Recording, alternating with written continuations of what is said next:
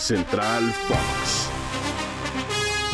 Hola, hola, ¿cómo están? Qué gusto saludarlos. Soy Mónica Redondo, tengo el placer, el privilegio, el gusto de acompañar a Antonio Valls en esta edición de Central Fox para la Ruta Diaria Spotify, porque yo sé, mi Tony, que andas muy feliz, no solamente porque es de viernes, sino porque además hoy inicia la jornada 17.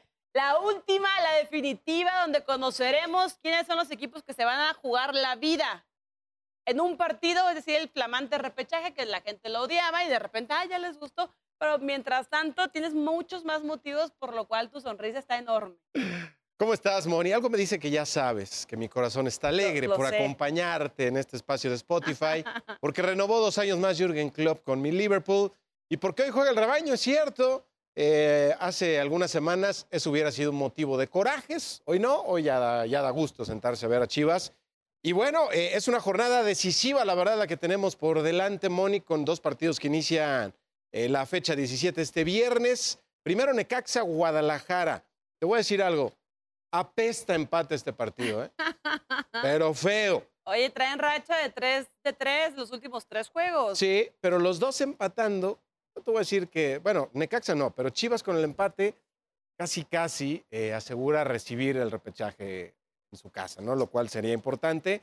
Eh, el Necaxa es el que tiene un poquito más de obligación de ganar. En el empate podría alcanzarle siempre y cuando Monterrey falle, por ejemplo, en su asignación eh, de esta jornada. Así que es importante para los dos buscar la victoria y así no depender de nadie. Chivas todavía con una pequeñísima, mínima esperanza, Moni, de meterse por ahí hasta en los primeros cuatro, pero ya sería una cosa de- Milagrosa. de absoluta locura, ¿no? Que eso ocurra.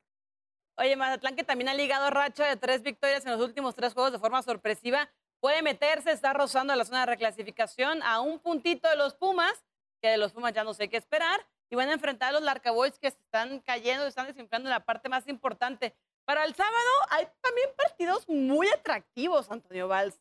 El Atlas Tigres, ¿qué te parece?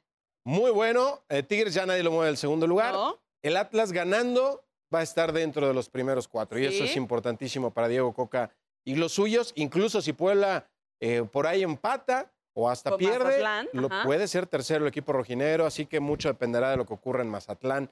Pero está bueno ese partido, ¿eh? Está bueno. ¿Y qué me dices del América Cruz Azul? Pues parece uno de los partidos de la jornada realmente. Eh, los dos se juegan en garantizarse, recibir el repechaje, buscar un tropiezo de Atlas y Puebla y colarse entre los primeros cuatro. Y sobre todo, el América llegar enfiladísimo a la liguilla y Cruz Azul retomar un poquito de confianza para la fase final, ¿eh?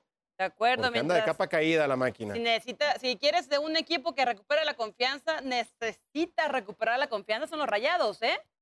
Recién a los cholos, que cholos de visita es un desastre también. Y de local también.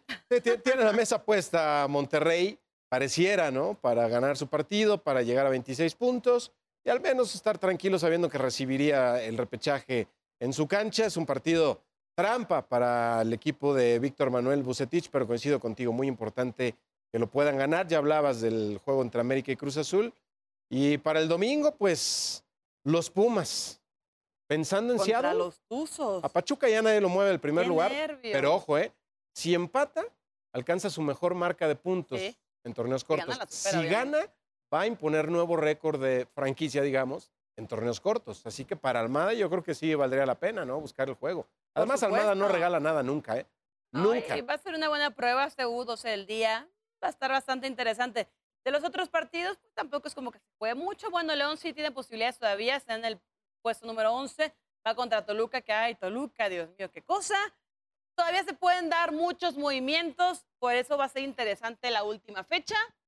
Y, y por supuesto que por la señal de Fox Sports, mira, checa, tenemos el Querétaro Juárez, los equipos que están en el sótano, ¿no? Y que van a tener que soltar mucho dinero. Mientras tanto, Rayados contra Tijuana y cerramos la jornada con el León contra Toluca. Así es. ¿Qué partidos vas a ver, Moni? El de la Feria de San Marcos, Muy bien. el clásico joven y el Atlas Tigres no me los pierdo. Los otros también los veré, pero esos tres es- con especial atención. Mira, yo veo León Toluca, Monterrey Tijuana, por la simple razón de que los transmito, así que no puedo no verlos.